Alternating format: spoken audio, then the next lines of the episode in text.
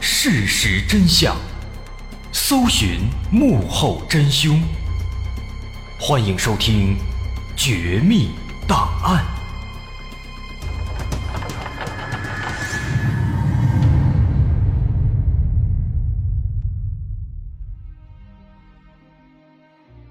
还原事实，探索真相。欢迎来到今天的《绝密档案》，我是大碗。在今天的故事开始之前，咱们先来一起看一份特殊的协议。这个协议的名字叫做《关于夫妻互不干涉对方私生活的协议》。互不干涉对方私生活，这个协议的名字听起来就非常奇葩，而它的内容想必要更加离谱。我们首先来一起念一下。鉴于目前我们夫妻生活平淡无奇，各自都感到难以满足对方，而且双方又都是要面子的人，儿子又小，维持名存实亡的夫妻，无论对双方还是对儿子，都比离婚要好。双方都愿意给对方留下一块私生活的空间，自由的寻找各自的另一片情感世界，以满足各自的要求。现经双方协商，协议如下。一，在本协议有效期间，各自可以自由选择自己所喜爱的情人，双方互不过问、互不干涉，互相保密，尊重对方的选择，友好相处，不得以任何理由为难对方。二，继续保持夫妻关系，好好相处。一方有夫妻生活要求时，另一方不得拒绝，在条件允许的情况下，应当尽量满足。双方都不得提出离婚并与自己所喜欢的情人结婚的要求。一方要求恢复本来的夫妻关系时，应当和另一方协商，经双方同意方可恢复，但条件是双方都必须断绝与情人的关系，并各自表达对对方的忠诚。三，现在双方共同开办的饭店交由乙方萧静处理，银行五十万元存款。归甲方马林另行选址开办新的饭店，各自独立经营。一方有困难，另一方要给予帮助。在恢复正常的夫妻关系时，各自都不得隐瞒、私藏、转移在此期间的财产。在此期间的各自收益仍属双方共同所有。四，此协议期限为三年，如需要延续的，必须经双方协商同意。本协议内容。仅限于双方当事人知晓，任何一方都不得向外人谈及，也不得向自己所喜欢的情人透露。协议双方：甲方马林，乙方肖静。这个马林和肖静就是今天这故事的主角了，他们是夫妻关系。这份协议签订于一九九七年，彼时他们已经结婚七年了。那么，这如此奇葩的协议啊，肯定会让我们感到好奇：这对夫妻之间到底发生了什么呢？他们为什么会如此一致的允许对方去发展婚外情呢？只可惜啊，当我们现在提出这些问题的时候，其中的丈夫马林已经不在了，他已经死了。可以想象。马林的死有极大概率和这份协议是有关系的。那么，在这份协议的背后，到底隐藏着什么样的秘密呢？我是大碗，今天咱们就来了解一下这份奇葩的协议它背后的故事。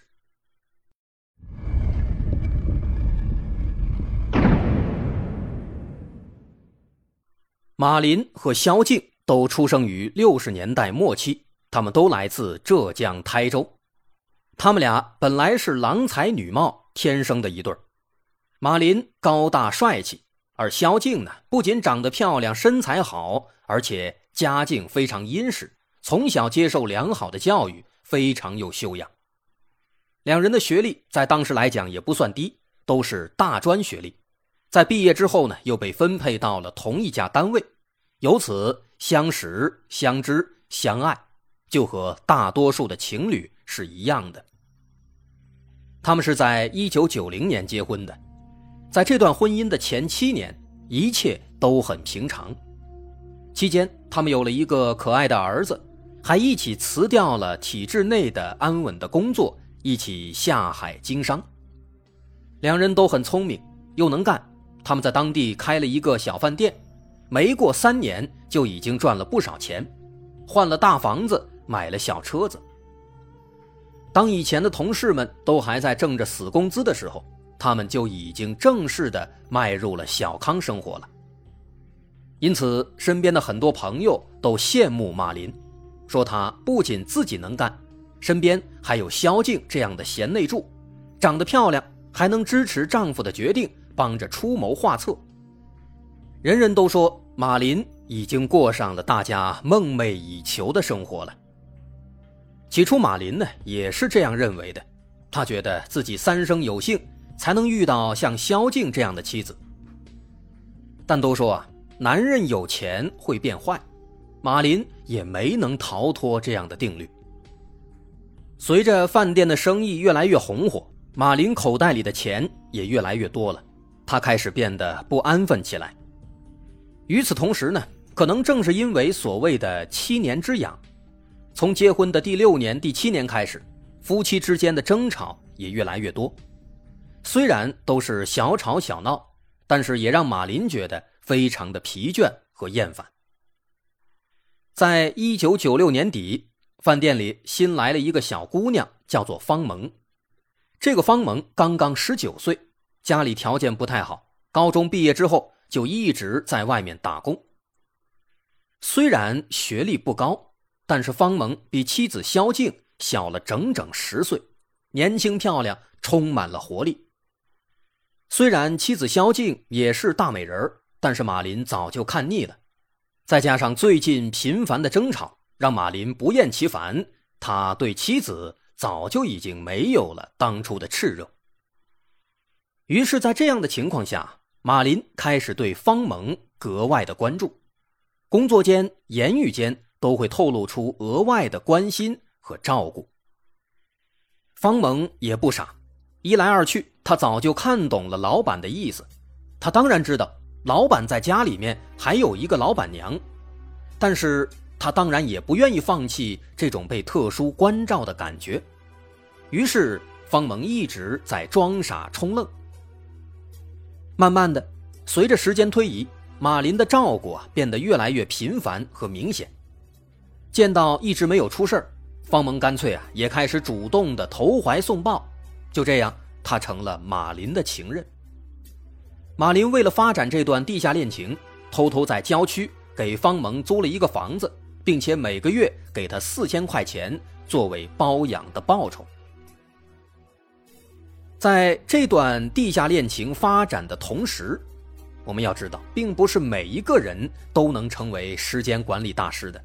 马林当然也一样，在外面有了新欢了，在家的时间自然就会越来越少，对妻子萧静也开始极尽敷衍。女人的第六感往往是非常准的，再加上萧静本来就非常聪明，她开始察觉到了不对劲。尤其在夫妻生活上，他们的频次越来越低，而每一次呢，这个马林啊，就像在完成某项任务。完全没有了以前那样的温柔和爱抚。在萧静看来，马林这种异常的状态已经持续了有一个多月了。那段时间，马林每天都回来的非常晚。回家之后呢，夫妻之间也没有机会说说话、聊聊天，直接他就躺在床上呼呼大睡，看起来疲惫不堪。大家都是三十岁左右的青年男女。那方面的欲望正是强烈的时候，马林看起来也没有喝酒，那怎么会变成这个样子呢？一种不祥的预感渐渐的浮上了萧静的心头。萧静的预感是准确的，那段时间马林的确刚刚和方萌在一起一个月，正如胶似漆，他恨不得每天都待在方萌那里。有一天晚上。马林依然回家很晚，天上还下着雨。可是刚刚回到家中，还没有一个小时，马林突然说：“有一个外地朋友今天刚过来，自己忙了一天还没有功夫去看他，现在有时间了，趁着睡觉之前赶紧去看一眼。一边说着，他出门打了一辆车离开了。萧静越想越感觉不对劲，这大下雨天的，就算不去看朋友也可以理解呀，但丈夫为什么如此坚持呢？想到这里啊，萧静马上也下楼，也打了一辆车，在后面远远的跟着。最终，他看到马林来到了郊区的一栋小房子，敲了敲门进去了。因为当时离得远，又下着雨。萧静远远的，并没有看清开门的到底是谁，到底是男是女。但当晚，马林一直到凌晨才回到家中。第二天晚上，萧静神色如常地问马林：“昨天来的朋友到底是谁？住在哪个宾馆？”马林随口编了一个名字，又随便说了一家宾馆。而得到这样的回答之后啊，萧静的心里更加确定了。因为丈夫的回答和昨晚她去的地点是完全不一样的。于是，接下来趁着马林去饭店工作的机会，小静来到了那个郊区的小房子。她假装想要租房，敲开了房门，而开门的正是方萌。不过，此时萧静和方萌还不认识，她也不知道对方曾经是自己饭店的员工。因为萧静那段时间很少去店里，萧静假装询问租房的事情，并且把身子探进屋子里看了看。虽然方萌直截了当地表示房子已经被租下来了，并且想把门关上，但萧静还是在那一瞬间看到了阳台上晾的衣服，那上面明明挂着一条男士的内裤，而这条内裤正是自己给马林买的。这一切都在表明，马林和这个女人有着不正当的关系。那一瞬间，小静的天空整个全都黑了。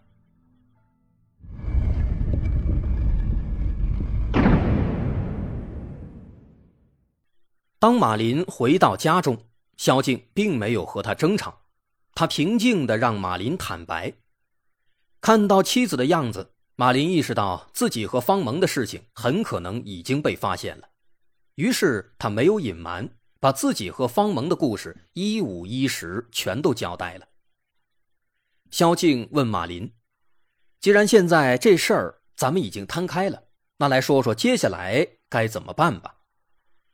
萧静说这些话的本意其实是想给丈夫一个台阶，如果马林服软，主动承认错误。那么萧静也愿意给他一个机会，继续好好的生活。可没想到啊，萧静等到的回答却截然相反。马林说：“我已经和方萌有了很深的感情了，我是不可能离开他的。而且就算没有方萌出现，咱们俩的婚姻也不可能回到从前了。如果你想离婚，我也不会强求的。”萧静怎么也不会想到。马林竟然会说出如此禽兽不如的话来，虽然极为愤怒，但萧静仍然强装镇定。他回答说：“这离婚啊是不可能的，大家都是要面子的。大人离婚最受影响的是孩子，就当是为了儿子，这个婚也不可能离。”对这个回答呢，马林显然有些不满，他的心早已经跑到方萌那里了。他巴不得快点离婚，去和方萌在一起。于是马林有些不耐烦地反问说：“那现在事情已经这样了，你说怎么办吧？”此时，虽然萧静的理性和涵养告诉他，这件事情应当冷静处理，千万不能意气用事，但是我们可以设身处地地想一想，自己身处这种事情，谁也不可能做到完全理性啊。萧静的心里已经充满了愤怒，于是他生气地说：“我知道让你们分手也难，我倒愿意成全你们。不过我也有个条件，你可以在外面花钱养情人，我为什么不可以？”马林一听啊，立刻回答说：“你有本事你也去养啊！”而这个回答让萧静更加生气了。出于报复的心理，他表示两人要一起签一个君子协议，从现在起双方互相不干涉对方的私生活，想去找情人那就去尽情的找。如果有一天双方都厌倦了，再聚到一起，再做回夫妻。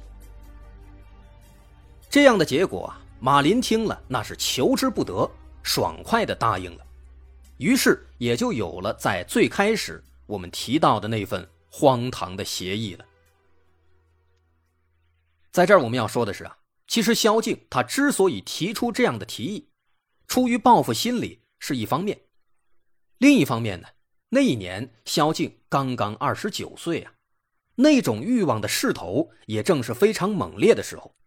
丈夫马林肯定是指不上了，但他在平时工作当中，其实也认识了一个自己非常中意的男人。之前在处理饭店的业务时，萧敬曾经认识了一个比自己小五岁的小伙子，他叫田虎，长得人高马大，体格健壮，而这样的类型刚刚好是萧敬非常喜欢的。唯一美中不足的是，这个小伙子就是一个打工仔，他没有钱。不过当时呢，因为萧敬已经有了家庭和孩子，所以他一直没有多想。更没有多做。可是现如今呢，是丈夫马林首先不仁的，那就不能怪自己不义了。你找小三儿，我也要找。所以说，萧静之所以提出要做那份协议，出于报复心理是一方面，另一方面呢，就是因为他其实也有自己非常中意的对象，就是这个田虎。在这份协议签订之后。根据协议的条款，马林拿走了五十万，自己在附近的其他城市承包了一家新的饭店。那家里原来的饭店就留给了萧静去经营。